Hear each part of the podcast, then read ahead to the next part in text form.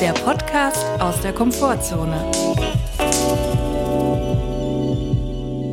Hallo Leute, wir sind's wieder. Das zweitlustigste Pärchen mit einem Podcast, was in Köln wohnt, wo die Hälfte der Leute aus der Schweiz kommen. ja, sehr gut. Ja, wir hoffen, es geht euch gut. Und wenn nicht, würde ich sagen, ist auch okay. Weil ja. es ist ja immer noch Pandemie. Ich kann auch sagen, mir geht's gar nicht so gut. Ich, man kann jetzt auch mal Offenlegung. Ich nehme diese, diesen Podcast unter extremen Schmerzen auf. Von der ähm, trockenen Heizungsluft habe ich so ein es ist wirklich Hals. die Hölle hier oben auf dem Dachboden. Aber wenn es eine Sache gibt, die nicht so gut ist am, am drinnen sein, ne, dann ist ja. es die trockene Heizungsluft. Aber wir haben auch so eine Leuch äh, Luftbefeuchter. Aber ich habe ja mal Angst, dass es dann schimmelt. Ne? Ja, vor allem können wir den Luftbefeuchter nicht während der Podcastaufnahme laufen lassen, weil er die ganze Zeit so. Das stimmt, ja. Es sei denn, vielleicht die Leute haben gar nichts dagegen, wenn im Hintergrund immer so ein leichtes Luftbefeuchtergeräusch. bestimmt nicht. Ja, bestimmt nee, niemand was dagegen. Nicht. Ja, Leute, was sollen wir sagen? Wir sind schon wieder da. Die zwei Moppel vom Dachboden. Aber gut, es gibt immer was zu besprechen. Ja. Ich muss noch mal eine Sache aufgreifen, worüber wir letztes Mal gesprochen haben. Chris hat von seiner Oma erzählt, die äh, im Biohotel Stangelwirt mit um ah, Klitschko-Bruder ja. auf Tauchkurs gegangen ist. Und ich habe auch ein bisschen in der Zwischenzeit über meine Familie nachgedacht. Und dann habe ich gemerkt, dass ich absolut aus der Reihe falle. Ich bin absolut die einzige introvertierte Person in der Familie. meine Familienmitglieder sind komplette Draufgänger. Und das ist mir wirklich, als ich nochmal in Ruhe darüber nachgedacht habe, ist mir wirklich nochmal klar geworden. Ich nehme jetzt mal als Beispiel meinen Vater. Vater mhm. Ewald ist kompletter Rowdy. Also er ist Boomer, das muss man dazu sagen, aber er ist auch kompletter Rowdy. Was ist die Definition eines Rowdys? Also ich glaube, wir müssen ist, das erst klären. Ja, ist so der Typ, der so eine ganz, er hat so eine Lederjacke und mhm. ähm, der hat die immer im Auto zum Wechseln, falls er mal spontan. Mhm. Aber Markus Lanz hat auch eine Lederjacke, habe ich letztens gesehen. Ist das auch ein Rowdy? Ja, ich glaube, die sind schon sich ein bisschen ähnlich. Ich glaube, sie wollen so ein bisschen den, den, das Rough auch ein bisschen auf, auf Knopfdruck auch verkörpern. Aber mhm. im Prinzip sind das ganz stinknormale Boomer, die irgendwie ganz normale Sachen mhm. im SUV fahren und so. Aber mein Vater, der ist wirklich so ein Typ, er ist kompletter Draufgänger und am normalen, also nicht wenn Pandemie ist, unter normalen Umständen, ja. ist er jedes Wochenende auf Jück. also ob Jück, der wohnt im Rheinland und der hat so seine Clique und der ist immer unterwegs und der ist natürlich auch noch mega sportlich, der ist ein, hat ein Squash-Team und ein Badminton-Team und wow, ich habe so viele Friends und Sportkollegen und mhm. wir sind einfach cool, wir gehen in die Kneipe rein. Ich muss sagen, ich hab, finde aber, ähm, Squash ist so ein bisschen das coolere Tennis. Unter dem, unter der Definition habe ich das abgestempelt. Nee, so. da muss das ich, nee. Tennis in cool. Nee. Nee, ist muss ich komplett enttäuschen. Es sieht, es sieht cooler aus, weil ja. es irgendwie mehr Action ist, aber es stinkt so dermaßen da drin in diesen Kabinen. ja, ich bin da ja. einmal mitgegangen und dann bin ich da reingegangen, weil ich mal so aus Spaß und Ball schießen. Es stinkt einfach, es ist einfach abartig. Ich kenne, ich muss auch sagen, ich kenne Squash eigentlich auch nur von Schlag den Rab damals und das. es war auch nicht cool eigentlich, ne? Du hast also schon recht. Ja, aber zurück zu meinem Vater. Der ist halt wirklich der Typ, der dann an einem normalen Samstag mit seinen 13 Kumpels spontan mit dem Rennrad 80 Kilometer rein aufwärts und dann irgendwo in so einem random Biergarten unterkommt. Und ich habe das wirklich beobachtet. Ich habe meinem Vater schon öfter mal bei solchen Aktionen begleitet. Und egal in welchem Biergarten, im Radius von, sagen wir, 300 Kilometer von seinem Wohnort entfernt, er einkehrt, er, er kommt da immer rein und sagt, hey, Peter, machst du mir einmal wie immer? Überall, in jedem Biergarten im Rheinland, mindestens im Rheinland, das wenn nicht sogar in Deutschland, jetzt, ich erfinde das nicht, mindestens im Rheinland, wenn nicht sogar in ganz Deutschland, ist der einfach zu Hause. Da kennt man den. Man kennt den einfach. Ich will auch mal so eine Person sein, die irgendwo reingeht und dann direkt so, ah, einmal wie immer oder stellt dir einer so ein Weizenbier auf den Tisch? Ja, ey, manchmal sehne ich mich auch ein bisschen nach diesem Selbstbewusstsein, so muss ich auch sagen. Ich, also. Ja, aber da, ich glaube, das ist halt auch eine Heidenarbeit, sich so einen Namen zu machen. Sich auch das Gesicht beim, beim Wirt so einzuprägen. Ja. Das ist doch eine Arbeit, das ist doch einfach, also Freizeit ist doch auch einfach ein krasser Job, wenn du irgendwie umtriebig bist. ja, das stimmt. Und das finde ich schon irgendwie bewundernswert, das muss ich sagen. Es ist komplett, es ist kompletter Gegenentwurf zu meinem Leben. Ich habe meinen Vater mal zusammen Ge Geburtstag angerufen, weil ich ihm gratulieren wollte. Mhm. Und der hatte eine ganz schlechte Verbindung. Und dann habe ich gefragt, Papa, wo bist du denn da? Ja, ich bin auf Zypern. Weißt du, so einer ist es, der sagt es auch nicht. Der ist dann einfach mal auf Zypern und sagt, was machst du denn da? Ja, Eselpolo spielen. Und das sind so Sachen, inzwischen lache ich da gar nicht mehr so, oder ich wundere mich auch gar nicht mehr. Das passiert einfach. Es passiert einfach. Der ist einfach Aber auf Esel- Zypern aber und spielt Eselpolo. Aber spricht Eselpolo so für einen Rowdy? ich weiß nicht. Der, der versucht, also ich glaube, der probiert halt einfach extrem viele Sachen aus und es wird, nimmt dann auch so kranke Ausmaße an. Also es ist wirklich der komplette Gegenentwurf zu meinem Drinni-Leben. Mhm. Ich muss aber sowieso sagen, ich finde, du hast eh eine unternehmungslustige Familie. Ja. Also ist noch nicht, noch nicht mal irgendwie negativ oder so gemeint, gar nicht. Aber schon, also als ich sie so zum ersten Mal kennengelernt habe, habe ich schon gemerkt, das ist ein Unterschied äh, zu meiner Familie. Beispielsweise, als ich so die ersten paar Male da war und dann die ganze Familie so zusammengetrommelt wurde, da wurden dann nach fünf Minuten auch so direkt die Brettspiele, Gesellschaftsspiele auf den Tisch geknallt. Meine Familie mag Brettspiele. Ja, das kenne ich gar nicht. Also ich bin auch dann irgendwie zum Schluss gekommen, an diesem Sonntagnachmittag, als ich dann da saß mit deiner Familie am Tisch, habe ich irgendwie so gemerkt, ähm, es gibt Familien, die spielen Gesellschaftsspiele und es gibt solche, die machen das nicht. Und ich komme halt aus einer Familie, wo da irgendwie vielleicht alle drei Jahre mal irgendwas gespielt wurde. Monopoly, Monopoly. Monopoly, sagt man in der Schweiz. Ich weiß es nicht. Ich glaube, man sagt Monopoly. Du weißt nicht mal, wie es heißt, weil ich es so selten gespielt habe. Das ist, ja. so Aber ich glaube auch bei, bei Gesellschaftsspielen gibt es bei Familien, es gibt keinen Mittelweg. Es gibt entweder die, die so Ja. im Wohnzimmer so ein richtiges Eichenfurnier-Regal voll haben, nur mit Brettspielen, also wirklich Ja, so obsessiv. Und ähm, dann gibt es halt noch die, die nie spielen. Mhm. Die wissen dann höchstens die Regeln von Kniffel oder so. Aber da, es gibt dazwischen nichts. Es gibt nicht eine Familie, die ab und zu mal alle zwei Monate was spielt. Das gibt es nicht. Ja, mein Problem ist so ein bisschen gewesen, dass ich kannte die ja alle noch nicht so richtig und ich kannte auch das Spiel natürlich nicht und ich musste mich da erst reinfuchsen dann und ich habe mich mega konzentriert, das weiß ich noch. Also nicht nur das erste Mal, sondern die ersten paar Male, als wir da waren. Und es wurde immer gespielt und zwar nicht nur so eine Stunde, sondern dann fünf Stunden oder so. Und ich habe mich immer mega konzentrieren müssen, weil mein Ziel war halt so, also wenn ich Leute kennenlerne, möchte ich nicht, also ich möchte sowieso nicht gerne auffallen. Und beim Spiel ist es halt schwierig, nicht aufzufallen, weil durch Pech oder Glück kann man entweder verlieren oder man kann auch gewinnen. Unverhofft. Und das, das möchte ich halt nicht. Wenn ich jemanden kennenlerne, möchte ich am liebsten so im Mittelfeld nicht auffallen, nicht positiv, nicht negativ. So dass die Leute sagen, ja, der war nett, aber es ist auch jetzt nicht irgendwie mit Ecken und Kanten. Und das ist das Problem. Das ist eine große Anstrengung beim Spiel, nicht zu verlieren, aber auch nicht zu gewinnen. Also auch nicht so, ich wollte auch nicht so ambitioniert sein, dass die Leute dann denken, oh, der ist total verbissen. Was ist das denn für ein Junge irgendwie? Der hat auch irgendwie ein- eine schwere Kindheit gehabt oder so, ne? Ja, vor allem, es ist ja dann auch wirklich, je nachdem, was man spielt, wenn du dann an der Reihe bist, ist dann so ein ganzer Tisch mit Leuten, die um sich um dich rum quasi positioniert haben, die dich dann alle so mit Argusaugen angucken, was ist dein nächster Zug?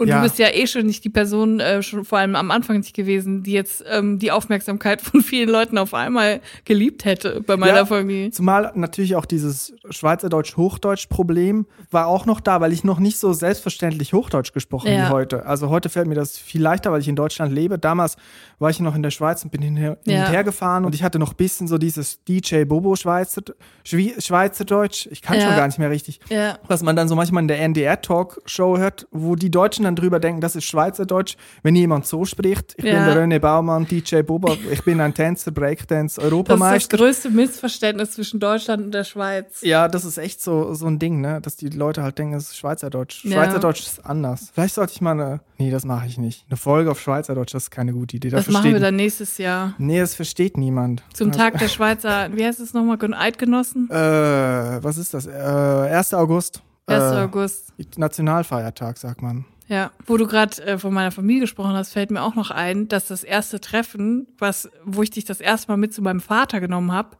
dass er da schon sein wahres Ich direkt offenbart hat, direkt auf die zwölf. Es war nämlich Sommer und ich weiß es genau und er hat uns zum Grillen eingeladen und wir sind halt da so hin in unseren legeren Ja. Sommerklamotten und hatten so Birkenstock an, weil es war halt wirklich so 40 Grad. Ja. Und dann hat er nach dem Essen gesagt, lass uns doch mal eine Runde spazieren. Und das ist eigentlich der Moment, wo bei mir die Alarmglocken losgehen, weil normalerweise, wenn mein Vater sagt, lass uns mal eine Runde spazieren, bist du, findest du dich da drei Stunden später auf dem Rothaarsteig wieder oder bist da irgendwie so einen 3000 Kilometer hohen Berg hochgekraxelt. Da kann ich auch noch eine Geschichte von erzählen. Und ähm, dann habe ich so gedacht, nee, beim ersten, also beim ersten Kennenlernen wird er das schon nicht machen, ne? Und es war wieder so, wir waren plötzlich nach anderthalb Stunden in Rheinland-Pfalz. Wir waren in Rheinland-Pfalz. Also wir sind in Wir Nordrhein-Westfalen sind in Nordrhein-Westfalen gestartet, und wir waren in Rheinland-Pfalz und zwar nicht auf einem schönen Spazierweg, sondern wir sind im Wald in Rheinland-Pfalz haben wir uns wiedergefunden Mhm. und mussten ohne einen äh, gekennzeichneten Weg durch das Geäst in Ja, ich, Birkenstock. ich glaube, bei der Bundeswehr wird man sowas Geländeübungen nennen, wahrscheinlich, oder? und das beim ersten Treffen und du hast mich einfach nur angeguckt und gesagt, was hast du denn bitte für einen Vater? Und da denke ich mir so, ja, das ist meine Familie. Ja, aber auch da habe ich drauf geachtet. Ich wollte nicht ganz hinten sein. Ich wollte aber auch nicht ganz vorne sein. Ich wollte, ich habe immer geguckt, dass ich so bei dir bin, aber auch nicht so weit hinter dir, aber auch nicht vor ihm. Also ich habe da drauf geachtet, im Mittelmaß zu sein. So, wir haben jetzt genug meine Familie analysiert. Jetzt kommt ein geiler Introvert-Tipp. Introvert-Tipp. Also das sind jetzt neue Maßstäbe, ne? Du hast jetzt sogar schon einen Zettel in der Hand für den, für den Tipp. Du hast dich also richtig Jawohl, das vorbereitet. stimmt. Und ich habe mich vorbereitet. Mögest du uns verraten, was auf diesem Blatt Papier steht? Heute kommt wirklich was richtig Geiles. Leute, ihr wisst noch nicht bis jetzt, dass ihr auf dieses Rezept gewartet habt. Ich habe für euch ein Rezept für gebrannte Mandeln. Und nein, es ist nicht ein herkömmliches Rezept. Gebrannte Mandeln in der Mikrowelle. Geil. Geiler wird's nicht. Mikrowelle sowieso das Drini-Gadget Number One. Das kann man auch im WG-Zimmer quasi neben dem Bett stehen haben. Ja. Und hat seine eigene kleine Küche im Verborgenen. Hammer. Ich will da direkt mal kurz äh, was Reingrätschen. reingrätschen. Und zwar, ich habe mal ähm, in jugendlichem Eifer, habe ich mal gedacht, ich bin jetzt mal so ein Vorzeige-Enkel und mache für meine Großeltern zu Weihnachten so gebrannte Mandeln. Und Ja. ich habe dann äh, das ausgeweitet eigentlich auf die ganze Verwandtschaft und dachte, es sei so einfach, weil man muss irgendwie Mandeln nehmen und ich glaube Zucker und dann das ganz lange rösten. Ja. Und das habe ich gemacht. Im Topf so, oder Ja, wo? in so einem Topf. Wir hatten so einen alten, so ein Werbegeschenk, irgendwie so einen Wok-Topf. Ähm, Eine Wokpfanne. Ja, Wokpfanne. Und das habe ich da drin gemacht. Die war danach komplett hinüber und vor allem hat es irgendwie acht Stunden gedauert. Ich kann mich erinnern, dass ich geweint habe und mein Vater mir dann geholfen hat um 11 Uhr nachts, weil ich nicht fertig geworden bin. Ich Wie so ein wirklich- Schulprojekt. Das Ding ist, ich habe kiloweise davon produziert, dass, damit es für die ganze Verwandtschaft reicht. Und, Am Fließband. und ich mag wirklich gebrannte Mandeln. Ich Gebrannte. Wokmandeln. Es ist wirklich sehr leck, lecker. Und aber ich habe es nie mehr gemacht seither, weil das war wirklich schrecklich. Und den Wok hast du danach weggeworfen, Ja, oder was? meine Eltern waren aber gar, waren gar nicht sauer, weil die hatten so Mitleid mit mir. Weil es- ich habe mich komplät übernommen. Oh ich glaube, ich habe mich in meinem Leben nie so Aber übernommen waren wie die damals. Mandeln geil? Ey, die waren echt lecker. Und es kam zum Glück auch gut an. Aber das, äh, Nie ich, wieder. also ich war da so elf, Hättest ne? du mein Rezept gekannt, du hättest es e- easy. Das dauert zweieinhalb Minuten. Dann Ja. sind die fertig. Zweieinhalb Leute, Minuten. ich Ich, muss schon wieder weinen. Ich muss direkt wieder losweinen. Dieses Rezept ist ein kompletter Gamechanger im gebrannte Mandeln Game. Ich muss es jetzt sagen. Leute, hört genau hin, schreibt euch auf. Holt Feder und Tinte. Ihr braucht 200 Gramm unbehandelte Mandeln, vier Esslöffel brauner Zucker, ein, wie ich das ablese, ein Teelöffel Zimt, ein Päckchen Vanillezucker und zwei Esslöffel Wasser. Das war's. So. Und wenn ihr denkt, das wäre wenig und das wäre einfach, jetzt wird's noch einfacher.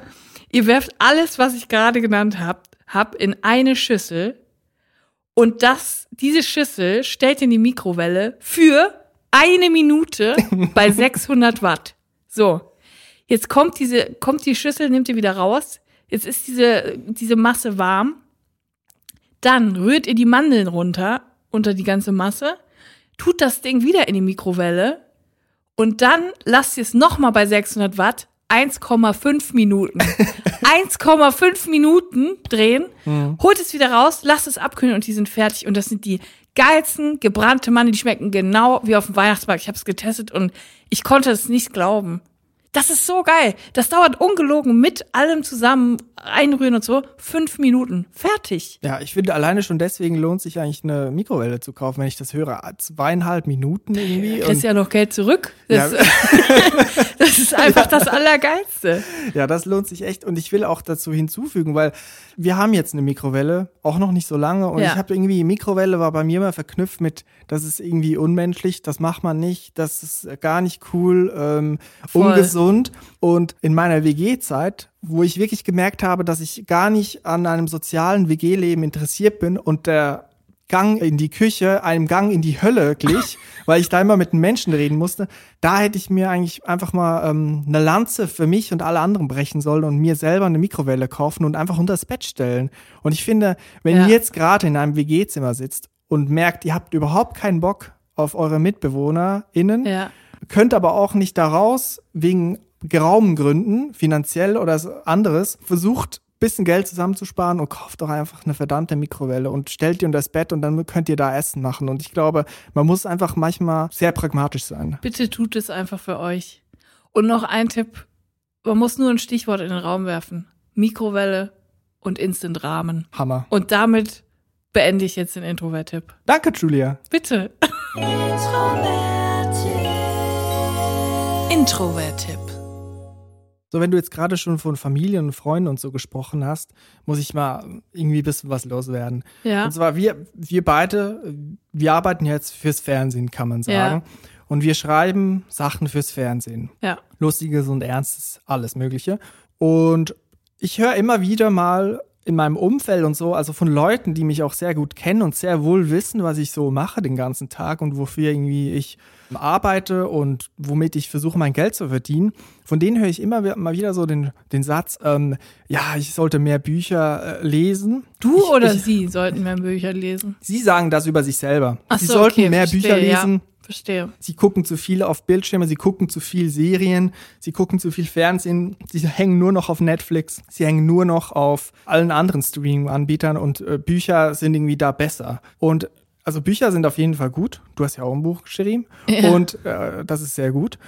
Aber das irgendwie so dann zu, zu mir zu sagen, im Wissen, dass ich ja auch an Inhalten mitarbeite, denke ich mir immer so, ey, die sagen Ja. mir einfach quasi das, was ich mache, ist irgendwie nicht gut. Das ist ungefähr, als würdest du zu so einem Bäcker gehen und sagen, boah, ich esse so viele Brötchen, ich muss es echt mal lassen, das ist echt scheiße. Ich muss jetzt mal wieder mehr, äh, keine Ahnung, Müsli essen. Und ich finde, es lustig ist ja auch an dir zu gerade zu erkennen, die Leute, die fürs Fernsehen oder für Film schreiben, sind ja auch Leute, die auch Bücher schreiben. Ja. Also die Qualität ist ja nicht anders, ne?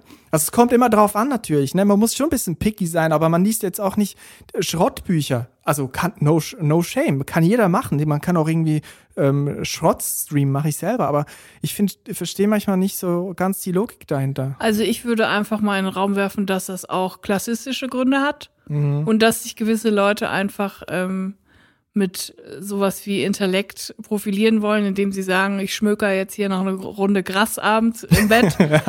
Aber ähm, Leute, lasst euch gesagt sein, jede Serie und jeder Film, den ihr guckt und streamt, ist vorher auch ein Buch. Es ist alles erstmal ein Drehbuch, es ist alles Ja, geschrieben. es gibt, also- also, wenn ihr euch besser fühlt, Genau. lest doch einfach das Drehbuch. Ich schicke euch ein PDF, wenn Ja, ihr wollt. Also ich kann euch auch ein das einfach PDF schicken so. und dann könnt ihr es, ich, ich druck's euch sogar aus. Das ist halt auch einfach Quatsch so und es Ja. nervt mich auch so und Ja. Ich nehme das auch schon seit Jahren wahr, eigentlich schon seit ich aus der Schule raus bin, dass die Leute anfangen zu reden. Also ich habe ja schon seit Jahren keinen Fernseher mehr. Ja, toll. Ja. Dann starr abends die Wand an meinetwegen. Das ist ja wirklich wow. Aber das sind dann auch dieselben Leute, die dann den ganzen Tag am Laptop halt einfach streamen. Dann denke ich mir so, ja, Ja. ob du jetzt da ein physisches Gerät stehen hast, über das du die Sachen guckst, womöglich sogar noch in guter Qualität. Oh mein Gott. Ja. Oder ob du dir die Augen kaputt machst, weil du auf deinen 13 Zoll Bildschirm die ganze Zeit starrst und da deine Serien streamst. Leute, ihr müsst euch doch nichts vormachen. Das ist doch alles einfach performative Scheiße. Jetzt mal ganz ehrlich.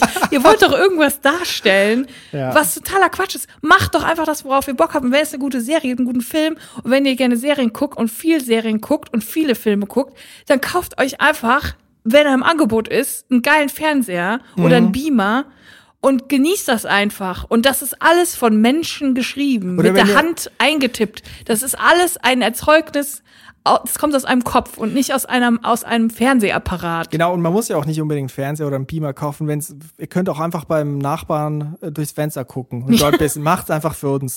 Gibt uns doch ein bisschen ein gutes Gefühl. Aber ja, und macht euch vor allem selber nichts vor. ich Das, werd- das nervt halt auch einfach Ja, tierisch. ich werde mich jetzt davor hüten, irgendwie welche Serientipps zu geben, aber ich habe in der letzter, letzten Zeit hab, hast du und auch ich und wir zusammen auch The Crown geguckt und ich glaube, du bist Ja. richtig irgendwie in diese Royals-Sache abgedriftet. Ich bin komplett Deep Dive habe ich gemacht und das war dann auch teilweise zu obsessiv, muss ich auch zugeben. Ich Ja, es hast einfach eine verdammt gute Serie. Auf einmal hast du da, als wir das geguckt haben, hast du mir Wissen dargelegt. Und da habe ich gemerkt, du musst wirklich stundenlang Wikipedia-Einträge gelesen haben zu allen ja, einzelnen Familienmitgliedern. Ich war irgendwann nicht mehr beim Hauptstamm der Royals, sondern, sondern schon so bei den Cousinen zweiten Grades und so, die dann irgendwie so verflochten waren und teilweise auch. Pinkelprinz aus Hannover, oder wie heißt der eine? Pinkelpapst? Nee, ich weiß nicht. Was? Es gibt doch den einen Ernst August an Expo. Kennst Keine Ahnung, ich möchte jetzt Ist auch gar nicht so mit egal. meinem Royal-Wissen hier Ja, so ja. fach, das ist auch Schwachsinn, aber ich finde es einfach wahnsinnig interessant und voll viel wusste ich halt auch einfach nicht, was ich durch die Serie dann nochmal recherchiert habe, was es eigentlich für ein krankes Konstrukt ist, so die Krone und überhaupt einfach Monarchie und so. Daraufhin habe ich nämlich eine Doku geguckt Mhm. neulich, wo es nur um die Angestellten der Royals ging und das hat mich halt mega interessiert, weil die Leute, die dann halt auch wirklich nah am Geschehen sind, aber halt selber irgendwie nicht adeliges Blut in sich tragen. Das hat mich nämlich interessiert. Ich habe mich auch gefragt, wie das ist. Die dürfen ja auch nichts ausquatschen und so, ob dann da auch mal so schwarze Schafe dabei sind, was die Strafe dafür ist, wenn jemand mal irgendwas ausplaudert und so. Und dann habe ich mir so eine Doku angeguckt und dann habe ich was Erstaunliches festgestellt. Die haben da gesagt, dass sie Angestellten im Buckingham Palace relativ, was heißt relativ, ziemlich schlecht bezahlt werden. Ach, echt? Also ich dachte nämlich, das wäre, okay, das ist so, also wenn du jetzt wirklich ähm, Raumpflegerin bist oder äh, was gibt's da noch für Jobs? Doorman oder so, dann ist das ja wirklich die höchste Stufe, die du erreichen kannst in deinem Job, dass du dann in so einem Palast arbeitest. Ich dachte so, das wird maximal gut bezahlt Ja, für den Job. auch. So. Weil du halt auch, du musst ja auch deine Treue dann irgendwie schwören und du musst dich ja dann auch irgendwie so verbindlich dem Ganzen so widmen. So. Deswegen dachte ich, die kriegen dafür mega viel Geld. So. Ja. Und die werden voll schlecht bezahlt. Die kriegen irgendwie, also voll schlecht, die kriegen 30.000 oder so im Jahr, Ja. wo ich wirklich gedacht habe, dass die mehr bekommen. Ja, das denke ich auch, weil das ist auch eine Verantwortung. Und, Genau. Und, ja, man braucht ja irgendwie Leute, die da professionell sind, auch nicht einfach alles ausquatschen und so. Ne? Ja. Allein schon deswegen Schweigegeld. Ja, und dann haben sie nämlich was Interessantes gesagt. Sie haben nämlich gesagt, die machen das ganz bewusst. Sie halten ähm, das Gehalt extra low, weil sie dann sicher gehen können, dass die Leute wirklich nur kommen, um der Sache zu dienen, weil sie weil sie es so geil finden, den Royals zu dienen, weil sie wirklich sich selber verpflichten wollen, den Royals zu dienen. Und es geht nicht Aber, ums Geld. Und das ist mir komplett bewusst geworden. Das ist genau wie in der Fernsehbranche. Die Royals sind genau wie die deutsche oder beziehungsweise weltweite Fernsehbranche. Alle Firmen halten einfach ihre Gehälter so low, dass es den Leuten wirklich nur um die Sache geht, dass sie sicher sein können. Hier macht das niemand wegen des Geldes, sondern wegen der affengeilen Sache, wegen der Zusammengehörigkeit und so. Und da will dann auch keiner raus, weil das ist dann so sektenmäßig und die halten die halt einfach so bei der Stange mit so genug Geld, um zu leben, aber auch nicht so viel, dass man jetzt ähm, Sprünge machen könnte. Das ist so hammerhart Das eigentlich. ist so hammerhart. Ja. Aber ich habe direkt die Parallelen gesehen. Ja, Und ich glaube, komplett. das passiert im Kapitalismus ziemlich häufig in verschiedenen Ja. Branchen so. Und das finde ich halt krass. So, dann stehst du halt im Buckingham Palace, wo du dann irgendwann irgendwie so am Tag zehn Kilometer oder sogar mehr zurücklegst, nur um irgendwie ähm, Fußleisten abzustauben und gehst dann irgendwie Mhm. nach Hause und in deine Einzimmerwohnung und denkst dir so, ja, Ja, weil der Job ist ja trotzdem hart, ob man Ja, jetzt. Im, im, im Palast Fußleisten abstaubt oder im Großraumbüro. Ja. Es ist ja die gleiche Arbeit, ne? Aber ich habe auch, es ist auch nicht, es ist jetzt eher eine ernste Note, aber es ist noch nicht so lange her, als ich gecheckt habe, dass, wenn man jetzt Gehaltsverhandlungen führt, ne, und das müssen wir eigentlich relativ oft, wenn man freiberuflich arbeitet, eigentlich bei jedem Projekt, dass man die nicht nur eigentlich für sich selber führt, sondern auch eigentlich für die ganze Branche.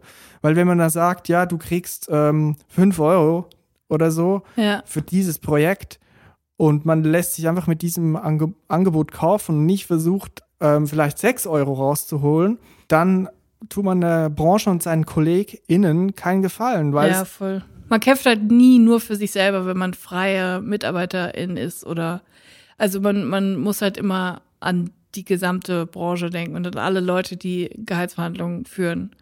Weil wenn ich es für so wenig mache, warum sollten sie dann noch jemand anderen fragen, der mehr nimmt? Mhm. Und das ist halt einfach unsolidarisch und kacke. ich habe letztens die Woche was mega Geiles geguckt. Naja, so geil war es nicht, aber es war sehr unterhaltsam und zwar Angelo Kelly, bei Goodbye Deutschland. Ja, das haben wir auch zusammen geguckt. Ja, ja, ich erinnere mich. Und du hast mich ja auch sowieso auf Goodbye Deutschland erst gebracht. Ich Ja. habe das nie ge geguckt und jetzt bin ich total addict. Ganz kurz dazu muss ich noch eine Sache sagen. Ich gucke ja gut bei Deutschland wirklich schon seit ich ein Kind bin. Das ist wirklich so ein, das ist so eine Sendung, die begleitet einen wirklich. Da ist so, die Musik ist einfach so, das ist einfach so wie äh, nach Hause kommen. Und auch die Stimmen, die, der Sprecher und die Sprecherin, immer die gleichen Stimmen schon gewesen. Hammer. Ja. Aber früher, das muss ich noch ganz kurz hinzufügen, früher gab es auch noch eine Sendung, die quasi so ein Pendant dazu war, wo es aber um jüngere Leute ging, die nicht dauerhaft auswandern, glaube ich, sondern ähm, nur für ein Jahr oder so. Sabbatical. Work and Travel? Ja, Work and Travel und so ein Kram. Und das hieß Auf und Davon. Und das habe ich geliebt. Und das gibt's nicht mehr seit, keine Ahnung, fünf, sechs Jahren. Warum? Was Einfach die eingestellt. Ich möchte das auch wissen, warum das Vielleicht, weil wurde. alle einfach Work and Travel machen und man das nicht mehr zeigen muss, weil nichts sowieso, Besonderes mehr. weil alle das mit äh, 20 Vor allem, ich, machen. ja, ich glaube, ich würde das heute auch nicht mehr ertragen. Das sind dann so Leute, die dann so nach Ruanda fahren und denken, sie würden jetzt da mal äh, Ordnung ins Land bringen. Ganz schrecklich Ja, eigentlich. Ja, ja. Aber gut, bei Deutschland ist noch okay. Ja, es gibt auch dort Fälle, wo ich echt auch oft denke, ne. Aber das ist was anderes. Ich fand, äh, ich meine, die Kelly Family, kann man sagen, das sind die Royals von Deutschland? ich meine, das ist auch so. Angelo Kelly and Family, musst du sagen. Ja, sorry. Aber ich meine jetzt global betrachtet die Kelly Family als Familie, starker Familienbund, wo man auch Ja. nicht so einfach reinkommt. Ja, Da muss wo man- auch mal Cousin und Cousine miteinander dann sich vermählen. Hot Take. Heißer Take. Aber auf jeden Fall, man muss sich einheiraten, sage ich mal. Ja, ja. Und äh, das war so ein Spezial, gut bei Deutschland Spezial, irgendwie über Angelo Kelly, über seine Familie. Und die ist ja auch ausgewandert nach Irland, glaube ich. Und die haben da ein Haus und das ist eigentlich eine normale Auswanderergeschichte, ne? Nur, dass er halt prominent ist. Und der hat jetzt irgendwie so ein Special gemacht. Und naja, es sind keine zwei Minuten vergangen in diesem, in dieser Goodbye Deutschland Folge, als ich gemerkt habe, hm, ist das so eine normale Folge oder ist es äh, nicht so eine normale Folge? Weil, was mich erwartet haben oder auch dich, ist so echt einfach ein Werbespot, ne? Ja, es war eine. Dauerwerbesendung. Es wurde aber nicht eingeblendet. Das hat mich geärgert. Sie hätten es einfach reinschreiben müssen.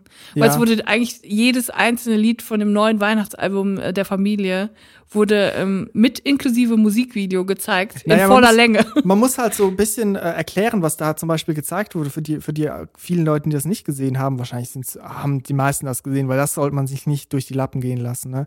Ja. Auf jeden Fall, so auch spontan haben sie geredet, ja, Weihnachtszeit ist sehr schön, wir dekorieren ja immer den Baum, Weihnachtsbaum zusammen und dann hat plötzlich Musik eingesetzt, nicht irgendwie was angekündigt, jetzt kommt ein Lied, sondern Musik wurde reingefadet und auf einmal steht der Teenager-Junge da, hängt eine Christbaumkugel auf und beginnt zu singen und zwar nicht live im Raum, Ja. sondern ähm, Lip-Sync, also Alles schon vorher gemischt und rein eingefadet. Und später kommt noch Joey Kelly mit seiner Familie. Es war und, und, der war, und da war der. Joey Kelly hat ja so einen Sportlersohn und der offensichtlich null, aber wirklich gar nichts mit Musik zu tun hat. Und der stand dann so da in der Ecke und dann haben die alle gemeinsam ein Weihnachtslied gesungen und der hat so, so ein bisschen die Lippen mitbewegt, der Arme, und ich glaube, dem war das auch peinlich. Und Joey Kelly, ich weiß auch nicht, äh, naja, das ist ein Thema für Boah, sich. ich muss jetzt mal sagen, ich war, ich habe bei den letzten Folgen, wo der war ja schon öfter da, habe ich immer noch, also klar, die sind so hardcore Freikristen, das finde ich echt schlimm und so.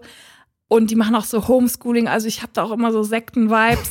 aber ich bin sehr gut darin, so, sowas auszublenden und mir dann einfach einzureden, dass sie trotzdem cool sind. Und ich habe immer gedacht, okay, die sind irgendwie cool. Die Kinder sind, die haben alle Spaß. Die sind jetzt nicht den ganzen Tag im Internet, die spielen mit Steinen und Holz und haben selbstgestrickte Sachen an und so.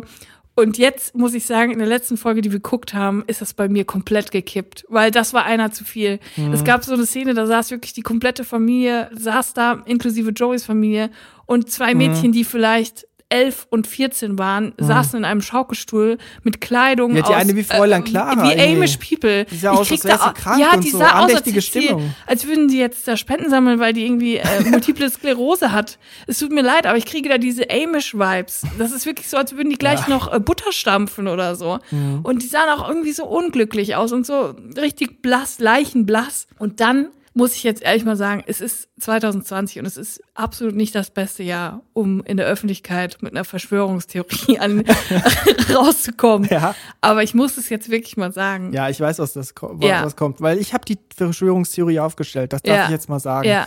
Und zwar, also ich habe mir so gedacht, ja, wie wenn Corona und so gar nicht so einfach, dass da Joey Kelly mit seiner Familie einreist aus Deutschland, der ja nachweislich irgendwie in Deutschland lebt, ne? Mhm. Und dann ist mir so aufgefallen, dann, hm, die Natur, äh, ich meine, sieht das so, sieht das so in Irland aus, wo die leben und so, dann ist mir aufgefallen, hm, Es war eigentlich so ein random Wald. ja, ein random Wald und dann waren auch komische deutsche Nummernschilder auf einmal zu sehen. Und ich habe den Eindruck, Angelo Kelly lebt gar nicht in Irland, sondern der wohnt hier irgendwo in der Eifel, in der Pfalz, hat sich da einen Wald gekauft und versucht da eine neue, vielleicht Kelly-Family heranzuzüchten. Also, das ist doch wirklich auch nicht der Wald. Die zeigen Angelo Kelly und seine Familie immer nur innerhalb seines Hauses. Er hat keine direkten Nachbarn. Das Haus ist mitten in einem Wald, ein ganz normaler europäischer Mischwald, der auch in Siegburg, Hennef, Bad Hennef, keine Ahnung wo. Einmal waren Überall sie so im Dorf könnte. und das sah aus wie Poolheim oder so. Ja, Ne? ja, ich finde auch, jetzt in der letzten Folge war einmal eine Szene, wo sie angeblich in Irland irgendwo auf dem, au- in einem Dorf oder so waren. Das sah genau aus wie der Bahnhof in Troisdorf. Ja, und und einmal- Mhm. Angelo Kelly, sorry, das muss ich noch kurz sagen. Siegburger Kennzeichen am Auto und das Lenkrad links. Das stimmt. Das hat man doch in genau, Irland und, da, nicht. und das war eine krasse Szene, weil das musst, du- musst du dir mal vorstellen. Das Lenkrad links heißt, sie sind in Deutschland wahrscheinlich. Ich kann mir nicht vorstellen, dass Joey Kelly mit dem Auto rüberfährt. und der ist aber auf der linken Straßenseite gefahren. Die haben die und Straße abgesperrt, der- nur um das zu drehen. Ich meine, ist Joey Kelly der deutsche Tom Cruise? Der gibt alles. Ich meine, der macht seine Stunts selber. Der fährt ist, einfach der, links. Der fährt links. In nur, Troisdorf. Nur fürs Feeling. Nur für uns. hundertprozentig sind die einfach in der Nähe von Siegburg, irgendwo da, äh, keine Ahnung, äh, St. Augustin oder wo, und machen da so eine irische Enklave auf. Die wollen einfach, dass die Kelly Family immer größer und größer wird und heiraten dann auch irgendwann untereinander so. Das ist die Theorie. Ja, ich meine, aber meine Lieblingsszene war eigentlich mit Gil Offarim, weil der war auch da. Ja, zufällig Und- war der auch in Irland. Ja, wohnt der vielleicht auch hier irgendwo in NRW vielleicht? Kann, Ja, vielleicht in Siegburg. Und dann gab es so eine geile Szene vorm Kamin, vor so einem ähm, Ziegelsteinkamin, so ganz dunkel, auch nicht wirkliches Licht. Und dann haben die da so Da Whisky tun sie immer so, die ne? tun immer so, als wären sie in einer Bar. Das ist keine Bar. Das ist ein Set. Und ich sage dir, dieses Set ist bei Angelo Kelly im Haus. Ja, und vor allem diese fünf das war keine Kellnerin, das war eine Redakteurin von Vox. diese fünf Kameraschwenks innerhalb einer Minute über diese, über diese Whiskyflaschen. Also, ey. Das ist auch kein Whisky, jetzt mal ganz ehrlich, das ist Apfelsaft. Ja. Das sind Freikristen. Erzählt uns doch keine Scheiße, als ob die in eine Kneipe gehen würden. Ich habe da noch nicht einmal einen Ey, Menschen Gil Englisch ist, reden. ist Rock'n'Roll, man. Der ist, der ist hard and heavy. Gil Offarim. Hat so eine ganz tiefe Stimme. Ja. Und dann waren sie ja plötzlich im Studio und haben ihr Weihnachtsalbum aufgenommen. Nee, davor waren sie noch mit Gil Ofarim auf der Couch. Angelo Kelly hat auf dem Cajon getrommelt. Oh Gott, das paar ist so ein Albtraum. paar teure Kom äh, Kondensatormikrofone aufgestellt, die offensichtlich aber nur Kulisse waren, weil das war alles schon voraufgezeichnet. Und auf einmal kommt spontan Angelo Kellys Sohn irgendwie aus dem Klo oder so mit dem Handy in der Hand und hat dann so noch so ein Verse gerappt, wo ich gedacht habe, hätte das jetzt uns sagen sollen, der Sohn saß auf dem Klo, auf dem Pott, hat die Musik gehört von Gil Offarim und Angelo Kelly auf dem Cajon und hat gedacht, ist bitte da jetzt mal kurz in dieses Mikrofon, zieh das Mikrofon so rüber und dann, Ja. Daddy, du kannst weitermachen. Also was, was ist da los? Vor allem, äh, wenn irgendwo ein Cajon ertönt, dann ist höchste Eisenbahn sofort auf dem Absatz kehrt machen und raus aus der Ich Bude. habe noch nie was Gutes gehört, was von einem Cajon kam. Noch nie. Wo ein Cajon ist, muss man rennen. Mein größter Albtraum ist, dass irgendwann der Lieferando-Lieferant kommt und seinen Rucksack aufmacht und da kein Essen drin ist, sondern ein Cajon. Ja. Cajon ist das Schlimmste, was es gibt. So, das haben wir jetzt geklärt. Aber Leute, wenn irgendjemand von euch Beweise hat, dass Angelo Kelly wirklich in Irland wohnt, wir sind offen für Fakten. Wir sind, wir verschließen es nicht. Aber wir wollten es jetzt einfach mal gesagt haben, weil wir haben bei der Sache ein mulmiges Gefühl. Ihr könnt uns schreiben und was ihr auch schreiben könnt, ist nämlich eure Bewerbung zum Drini des Monats. Oh ja, der das Drini suchen wir nämlich Monats. immer noch. Und zwar schickt uns einfach eure Geschichten zu euren introvertiertesten Aktionen, die ihr gemacht habt und ihr werdet hier zum Drini des Monats gekürt. Die Krönung naht, Leute. Das wollte ich noch kurz abschließend erwähnen. Und hast du noch was zu sagen zu Angelo Kelly? Ah, ich glaube nicht, nee. Ich bin auf jeden Fall gespannt, wenn Doch, eine Sache wollte ich noch sagen. ich bin auf jeden Fall gespannt, wenn nächstes Jahr wieder ein Goodbye Deutschland Special kommt, wo die neue Weihnachts-CD von Angelo Kelly promotet Ja. wird. Darauf freue ich mich schon. Bitte blendet dann wenigstens ein, dass es eine Dauerwerbesendung Das ist. wäre cool. Aber eine Sache will ich noch sagen. Plötzlich waren sie im Studio und haben ihre Platte Ah aufgenommen. ja, sorry, ich habe dich unterbrochen. Und plötzlich waren da vier Musiker, die natürlich alle aus Ja. Deutschland kamen, Und während der Corona-Krise mal eben eingeflogen, um ein Weihnachtsalbum, um äh, oh, Jingle Bells auf der Gitarre Ja, zu und spielen. hier, ich der Mann, Leute. der Ja. Mann von Anke Engelke am, am Bass oder Ich- wo war der? Am Bass, der alte Heavy Tones Bassist. Ich mein, der wohnt wohl auch in Irland. und wer den nicht kennt, also hallo, der alte Heavy Tones Bassist. Also bitte, das kann mir doch keiner erzählen, dass die da so ein paar Musiker nach Irland einfliegen lassen, um, um da so Weihnachts, 0815 Weihnachtslieder einzuspielen. Also die, ähm, Das macht doch vorne und hinten, ergibt das keinen Sinn. die Verschwörungstheorie verhärtet sich zum Schluss der Folge nochmal. Schickt, schickt uns äh, Beweise, oh, bitte, schickt uns äh, Gegenbeweise, bevor Julia noch einen Telegram-Kanal aufmacht. Ich sorge mich um sie. Naja, eigentlich ist das auf meinen Mist gewachsen. Ne? Ja, das stimmt. naja, ich will jetzt nicht hier was zuschieben. Ja, schickt uns Hinweise an info.drinis.de. Mehr gibt's eigentlich nicht zu sagen. Nö. Ich wünsche euch ein paar gute Tage drin und sage, bleibt drin. Ja, macht's euch schön, bleibt gesund, bis zum nächsten Mal. Tschüss. Tschüss.